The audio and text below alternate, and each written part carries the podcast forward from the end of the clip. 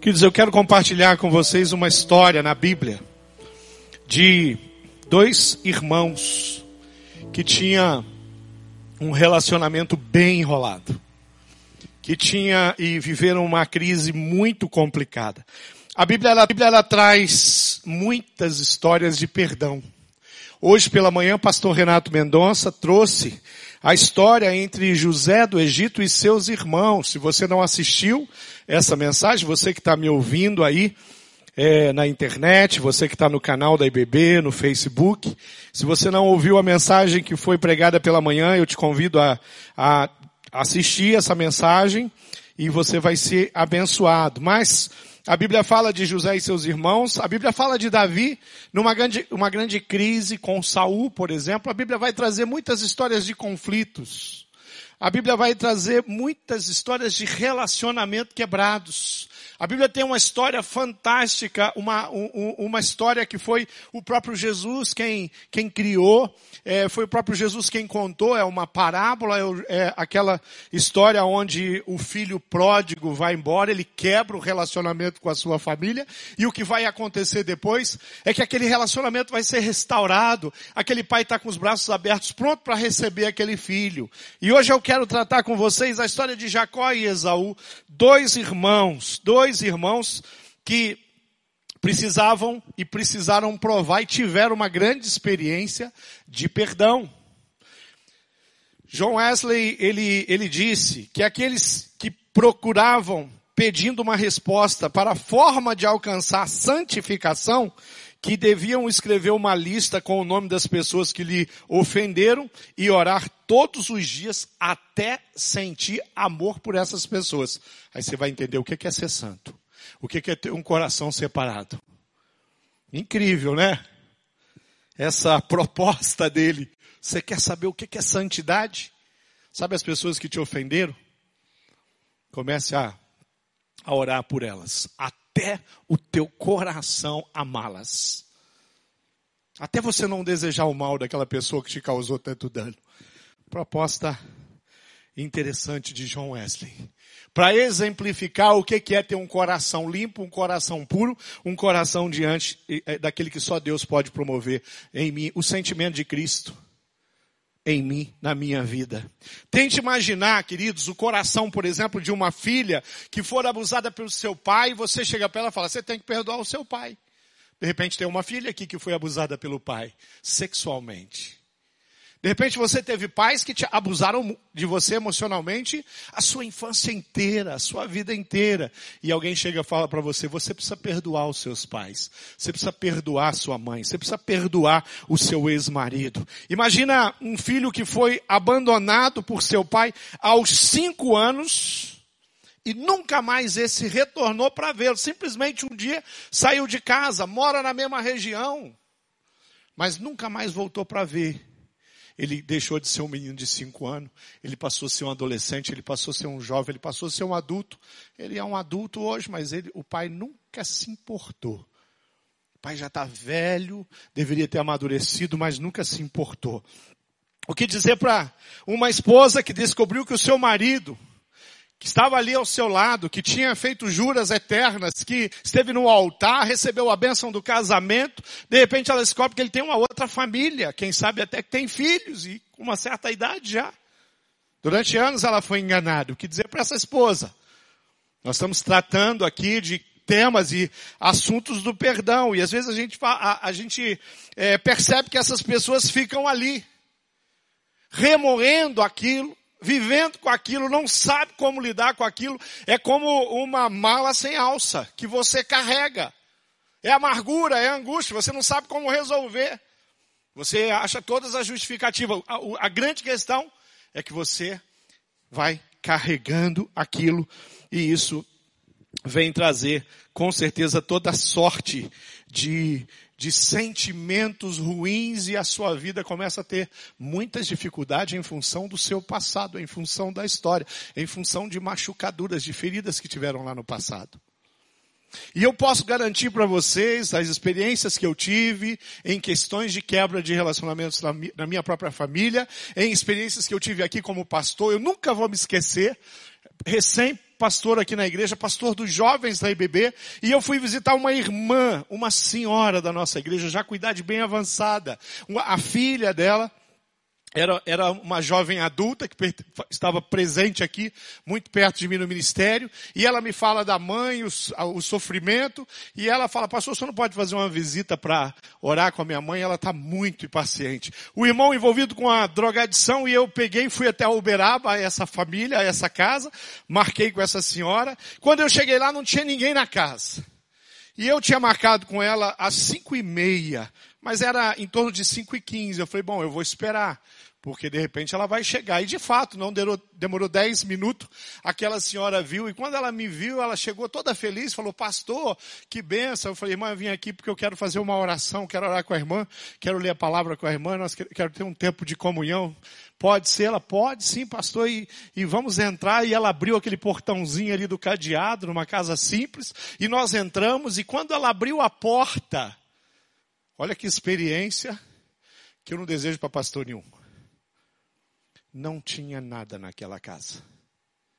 O filho havia levado os móveis da sua mãe, uma senhora, uma aposentada de idade. Ela tinha me oferecido, falou: entra que eu vou fazer um café. E ela chegou, quando olhou, ela falou: Pastor, eu acho que eu não vou poder fazer um café. Porque não tinha nem fogão e nem bujão de gás para ela fazer. Como ministrar o coração de uma mãe? Que é que fala para esses irmãos? Diante de uma situação dessa. A Bíblia ela tem histórias complicadas assim. Ela tem histórias que desafiam a gente. Essa história de Jacó e Esaú, dois irmãos gêmeos, nasceram é, na mesma mãe, na mesma casa. Os dois eram ali, essa, essa mãe ela já era uma, uma mulher idosa e, e havia uma promessa e, e, e, eles vão buscar o Senhor e o Senhor vai abençoar e falou, vocês vão ter filhos e ela vai ter o filho. Aí nasceu os gêmeos e vem os gêmeos ali, nasce o primeiro ruivinho, cabeludo, parecia um macaquinho de tanto pelo que tinha, pelo que a Bíblia fala, né? É, aquele corpo peludo, por isso se chamou Esaú, que significa isso, peludo. E o outro, veio já mais peladinho, né? Mais agarrado no calcanhar do irmão. Recebeu o nome de Jacó, exatamente por isso. E Esaú então nasceu primeiro, ele é o primogênito. O que, que significa isso? Significa que um dia ele receberia uma bênção e ele seria o líder da sua família na falta do seu pai. Significa que na hora que o pai dividisse a sua herança, ele receberia uma porção dobrada. Além de ter a liderança e a autoridade sobre todos os seus irmãos, representando o pai, ele também teria uma porção dobrada. É, ele receberia um valor maior, ele receberia mais terra, ele receberia mais animais da criação, porque ele era o primogênito ele vinha com responsabilidades. Aí no, no, versículo, no capítulo 25, versículo 29 diz que certa vez, quando Jacó preparava um ensopado, Esaú chegou faminto, voltando ao campo e pediu-lhe, dê-me um pouco desse ensopado vermelho aí. Estou faminto. Por isso também foi chamado Edom. Respondeu-lhe Jacó, venda-me primeiro o seu direito de filho mais velho e disse Esaú, estou quase morrendo. Do que me vale esse direito? Jacó, porém, insistiu, jure primeiro. Esaú, então, fez o juramento e vendeu o seu direito de filho mais velho a Jacó. Versículo 34 diz, então Jacó serviu a Esaú é, pão com o ensopado de lentilhas. Ele comeu e bebeu, levantou-se e foi assim Esaú desprezou o seu direito de filho mais velho. Algo de uma importância muito grande naquela cultura, para aquele povo, para aquele pai, para o seu avô Abraão. Mas ele simplesmente ignora. Eu estava lendo os comentários sobre essa história, eu estava estudando essa semana, e tem um comentarista que ele, ele faz um esforço para defender o Esaú, e ele fala assim, Esaú vinha, e passou vários dias caçando, e ele voltou, ele estava muito faminto. E quando ele fala assim, eu estou morrendo, não é simplesmente morrendo de fome, ele realmente estava já sem força, ele precisava comer alguma coisa, é como se Jacó tivesse chantageando, mas eu não achei mais nenhum outro que que defendesse ele nesse grau. Todos os outros comentaristas que eu li falaram, ele realmente ignorou uma coisa que deveria levar muito a sério. Esaú não podia ter feito isso. Ele não tinha o direito de brincar dessa forma, desrespeitar, desonrar o seu pai, a sua família, seu avô, a sua descendência, o povo, a promessa, ele está desonrando a Deus. Isaac, aqui, é, vê uma oportunidade com o descaso e ele faz então essa proposta. Bom, os anos vão se passando, a Bíblia diz que Isaac já está velho, já perdeu a visão, já está prestes a morrer. Então, o versículo, o capítulo 27, a partir do versículo 28, diz que Deus lhe conceda todo o céu e orvalho da terra e riqueza, com muito cereal e muito vinho, que as nações o sirvam e os povos se curvem diante de você, dando uma bênção aqui a esse filho. E ele entrega uma benção. Mas por que, que ele entrega essa benção? O que, que acontece? Acontece que Isaac, estando já bem velho, fala assim, vai lá, é, vai, vai a, a, a caça, traga uma caça, prepara um prato bem especial, porque nós vamos fazer uma cerimônia muito importante na história da nossa família. Esaú imediatamente faz isso, vai para o campo, vai atrás da caça. Mas quando ele sai, Rebeca, a, a sua esposa, ela vai, vai, dar um, vai chamar o seu filho mais novo, o Jacó, e fala assim, Jacó, vá lá, pegue dois cabritos, e ela prepara do jeito dela, com as iguarias, com o tempero, do jeito que ela sabia que o esposo gostava, e prepara um prato muito especial, dá ao filho, fala assim, vem aqui, vamos fazer fazer umas coisas aqui e coloca então é, pele de, de cabrito sobre ah, os braços dele, agora vai lá e sirva e receba a bênção do seu pai, no lugar de seu irmão. Uma trama.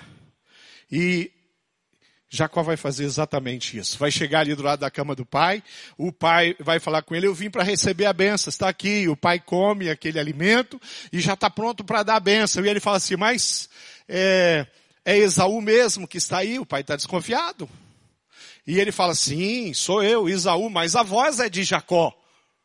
Sim, é, é, é, mas sou eu. Olha aqui, pega em mim. Aí o pai apalpa o filho e vê que que está cabeludo. Não, não é a, a pelagem de Esaú, mas é a pelagem da cabra que a mãe tinha colocado ali sobre os braços, sobre o ombro. E aí então Jacó ah, vai abençoar o filho e aquela bênção era irrevogável.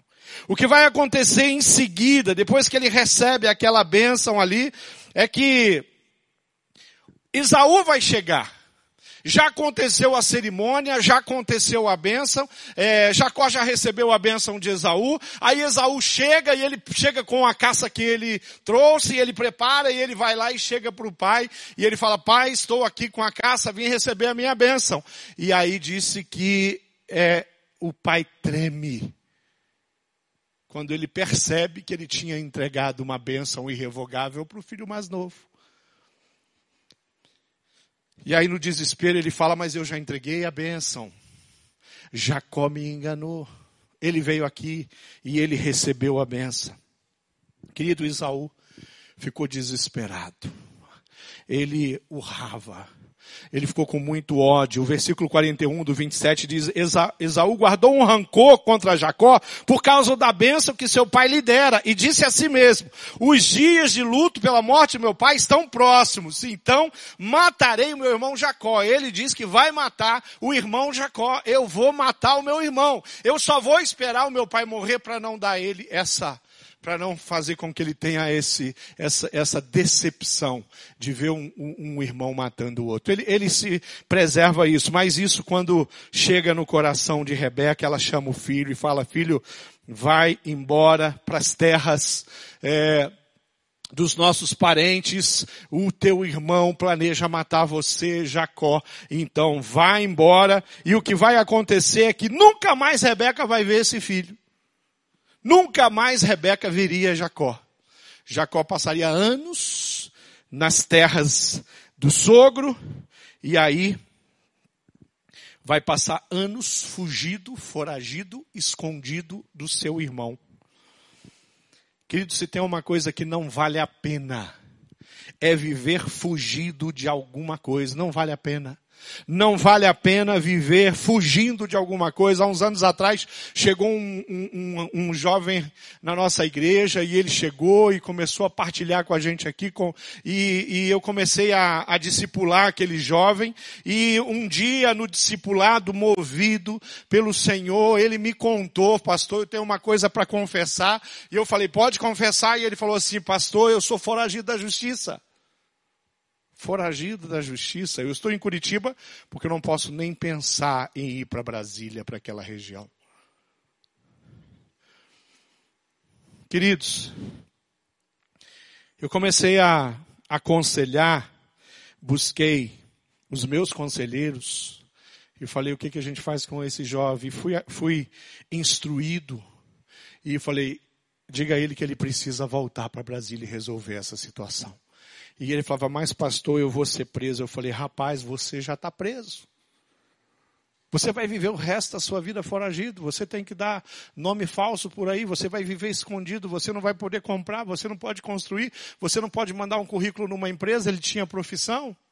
Você vai ter que viver e trabalhar sempre aí nesse mercado informal. Você quer passar uma vida inteira. E o pior de tudo isso, você tem uma dívida com Deus também. E graças a Deus, a experiência que aquele jovem teve com Cristo na nossa igreja fez ele voltar. E ele também foi instruído. Nós também conversamos com o advogado como ele deveria fazer. E ele fez exatamente como os advogados aqui da igreja, que nos orientaram na época e, e disseram para ele fazer. Ele volta para Brasília, ele procura lá o advogado, o advogado se apresenta com ele, vai até lá, faz as negociações, ele vai responder. E aquele jovem até foi preso, mas ele só passou quatro meses na cadeia. A pena dele era muito maior que isso. Mas tudo isso foi negociado pelo advogado, ele ficou é, é, pagando durante alguns anos aquela pena, mas passou. E hoje ele é livre. Sabe por que, que ele é livre? Porque ele voltou a Brasília. Porque se ele não voltasse a Brasília, ele estava enrolado até hoje. Sabe como que Jacó vivia? Desse jeito. Ele estava lá longe, nas terras do tio, nem podia pensar em vir para as terras da onde ele tinha nascido, onde a sua família vivia. Por quê? Porque ele tinha que evitar o grande problema da vida dele, que agora era o irmão dele, que tinha uma jura de morte com ele.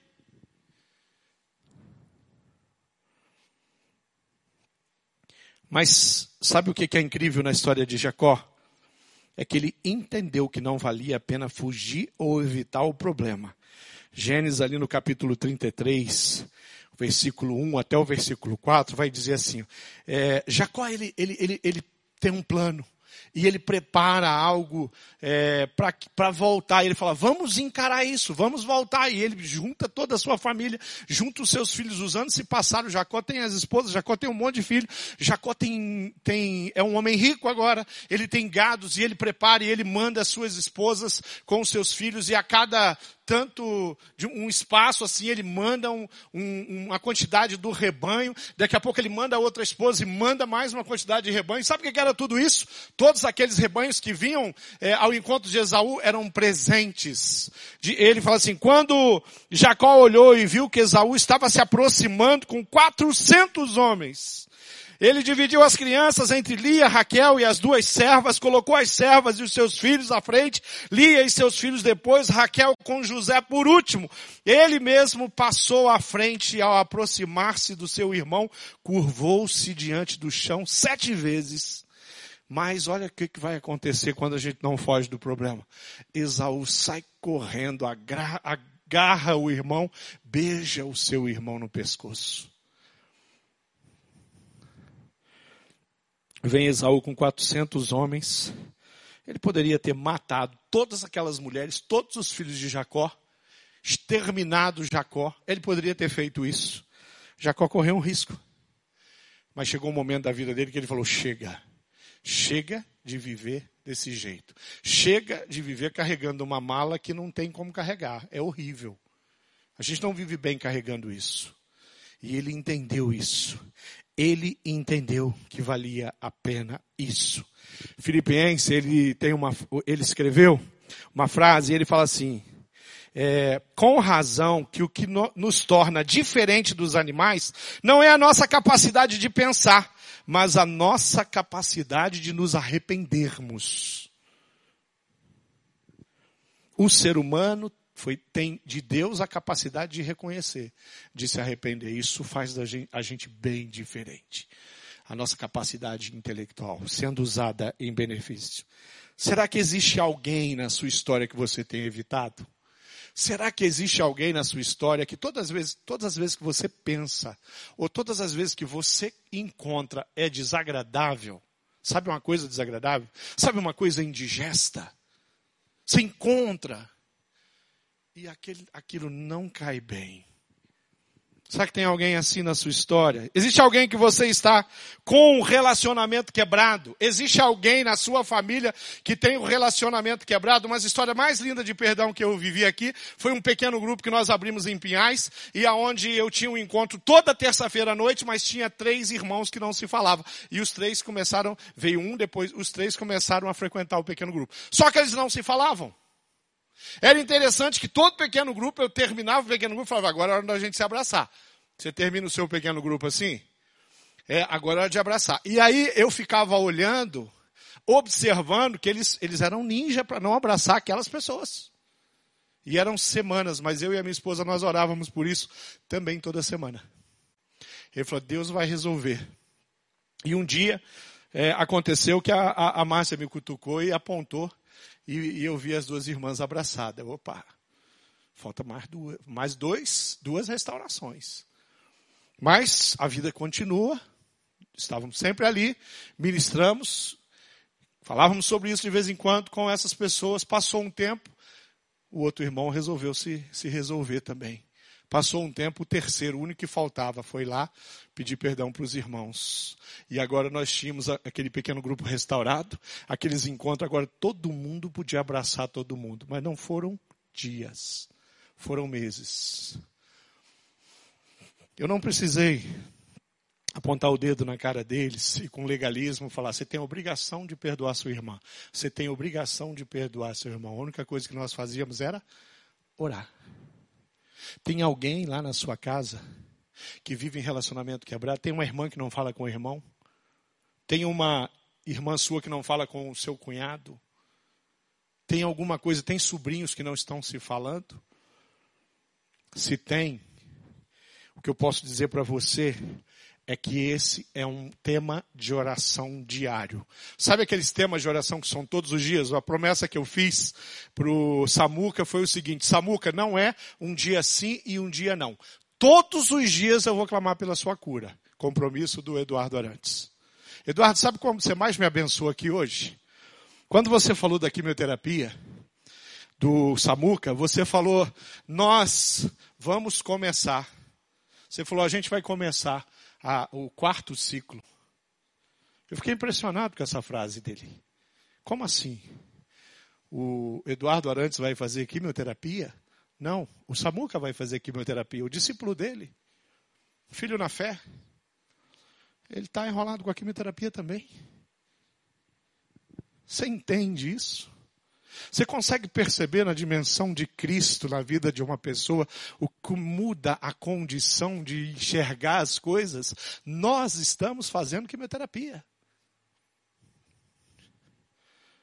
Nós estamos doentes.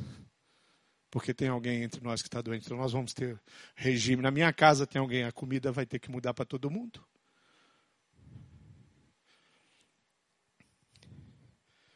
Povo de Deus tem essa capacidade de dizer, pastor, nosso PGM não tem lanche, porque uma dos membros do nosso PGM está passando por um tratamento e ela praticamente não pode comer quase nada daquilo que tem no lanche do PGM. E lanche do PGM tem coisa boa, mas tem muita coisa que a gente não devia comer também.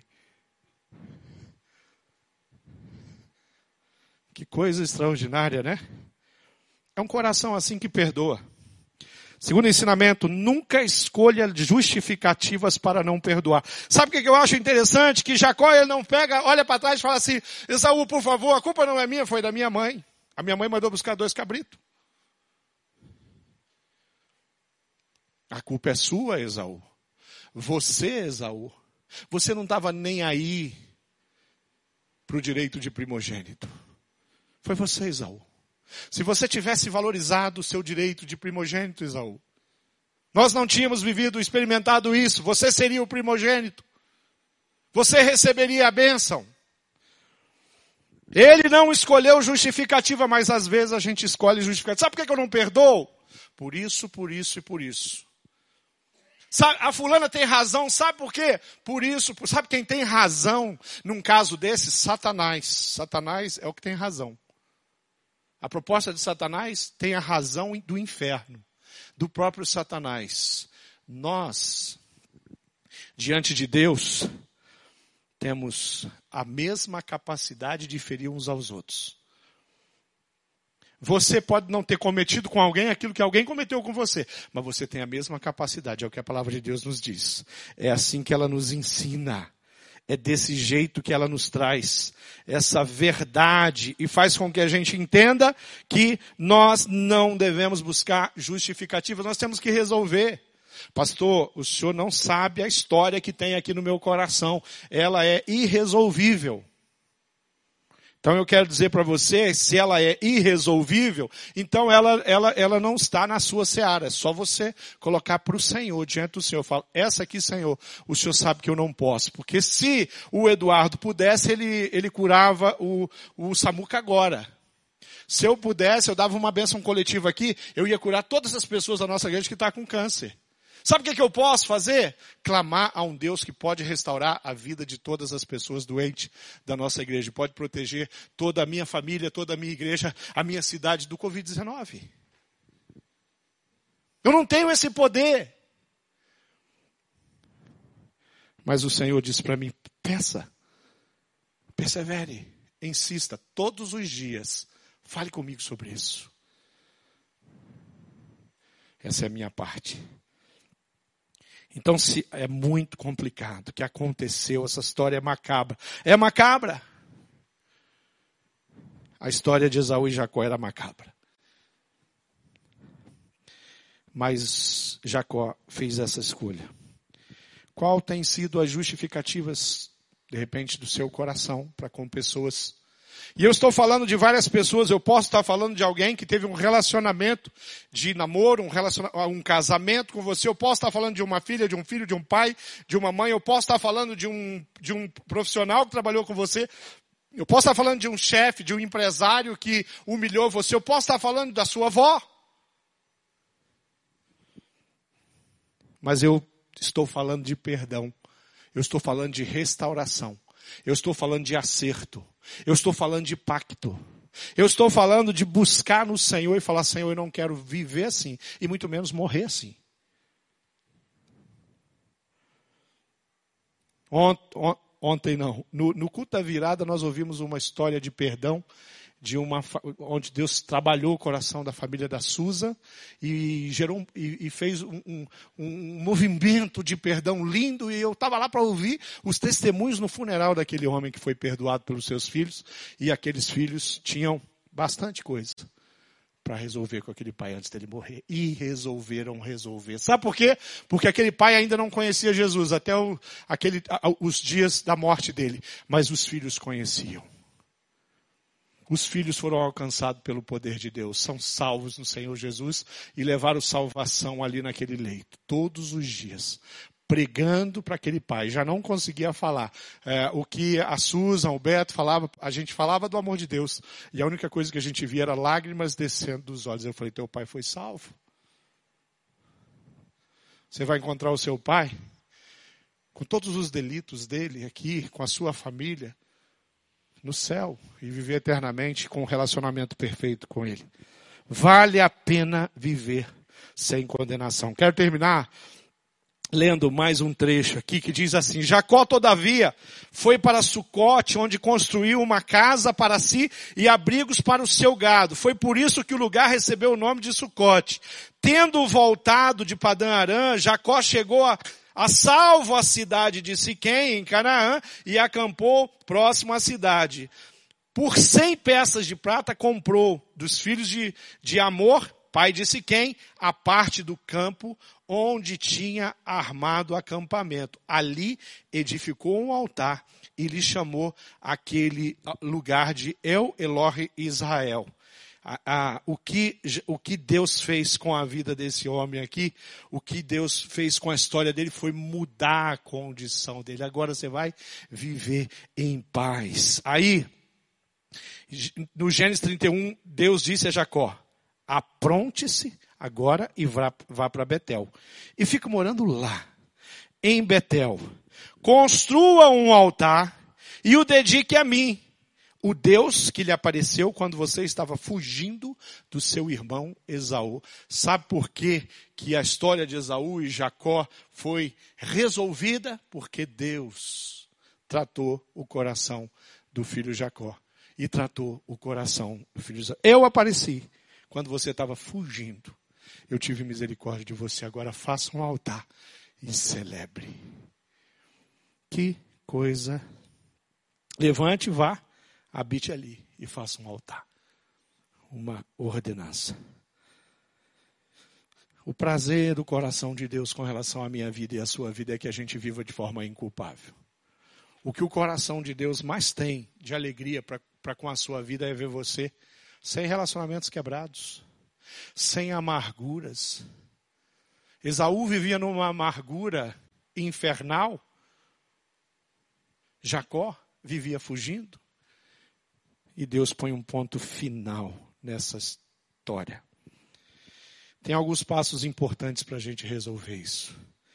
Primeiro, reconheça as atitudes que precisam de perdão em sua vida. Quem você precisa perdoar? e quem você precisa pedir perdão. Você precisa pedir perdão. Se tem alguém que, que você precisa o perdão, você precisa pedir. Levante-se, vá lá, para depois você poder fazer o altar e celebrar. Insista em ser perdoado. E se essa pessoa não te perdoar, perdoe-lhe por não ter te, por não ter te perdoado. Essa é a regra do céu. Esse é o jeito de Deus. Insista. Fala assim, querido, eu preciso do seu perdão. Irmão, eu preciso do seu perdão. Irmã, eu preciso do seu perdão. Meu amigo, eu preciso do seu perdão. Eu não quero viver assim. Ah, mas é porque as coisas se resolveram, foi tudo restituído. Não, não, não. Não foi, as restituições aconteceram ali na, na história de Jacó. Sabe o que, que aconteceu com as restituições que Jacó tinha preparado? Esaú nem aceitou. Ele falou, eu não quero, eu também prosperei, Deus também me abençoou, eu também sou homem rico. Eu também tenho muitos gados, eu não preciso do seu, você fica com o seu. Eu estou aqui feliz por você. Eu te abracei com sinceridade, você é meu irmão. Pode continuar com todos o seu gado, com todos os seus cabritos, com tudo que você tem, com a sua criação. Não preciso de que você me dê, dê nada, não devolva. Jacó já tinha feito umas contas, já tinha pego um, uns animais e provavelmente o que Jacó estava entregando deixaria ele. Se, se Esaú não fosse rico, ele seria rico.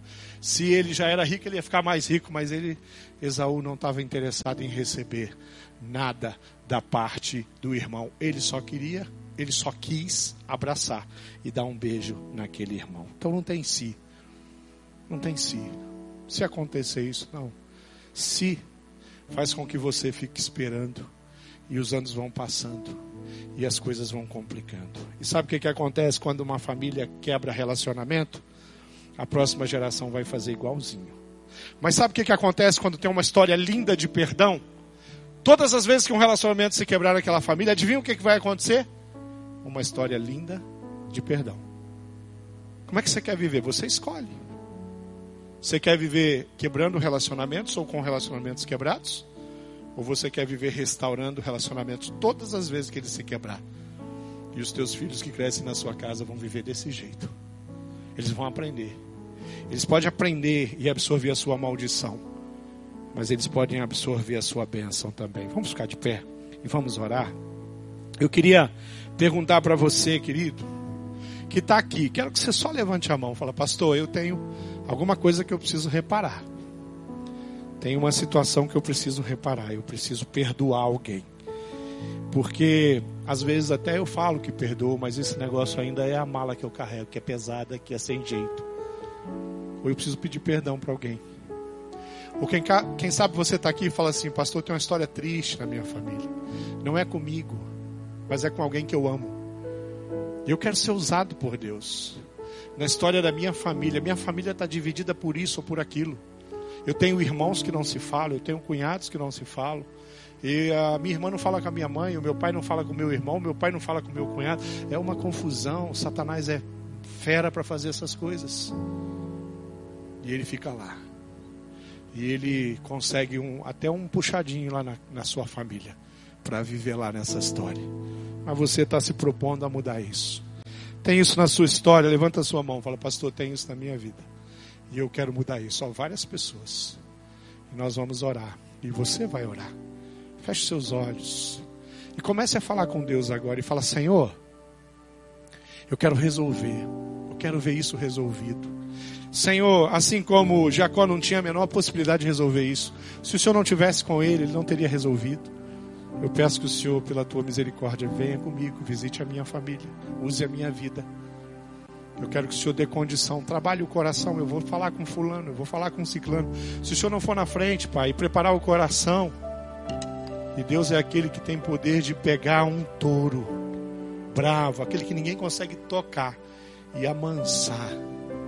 Você vai poder abraçar, você vai poder beijar e o relacionamento pode ser restaurado. A palavra de ordem é: não desista dos relacionamentos quebrados. Encare eles e faça através do poder de Deus. Veja através do poder de Deus essa resolução. Faça essa oração e diga assim: Senhor Jesus, eu quero, em teu nome, através do teu poder, que na minha casa haja, haja reparação. Eu quero que na minha vida haja reparação. Eu quero que o Senhor mostre exatamente como eu devo fazer, de que forma. Eu quero que o Senhor me dê um coração humilde para pedir perdão, ou um, uma capacidade sobrenatural para influenciar as pessoas. Eu quero perdoar aqueles que deveriam me pedir perdão e não pedem. Eu não quero carregar isso nos meus dias. Eu quero viver segundo o seu coração. Então faz, Pai. Faz do seu jeito, Pai. Porque o teu jeito é muito melhor do que o meu. Faça com o teu poder, porque o meu poder não é suficiente. A minha capacidade, ela não vai conseguir interferir nessa história. Mas quando o Senhor vai na frente, Pai, o Senhor vai abrindo a, o, o, mar vermelho, e eu sei que eu vou poder passar em em terra seca, e eu vou poder ser abençoado. E eu sei que a minha família vai ser abençoada. E mais, Pai, o teu nome vai ser honrado. E tudo que eu quero é que o teu nome seja honrado. Eu oro assim. E eu oro em nome do Senhor Jesus. Amém.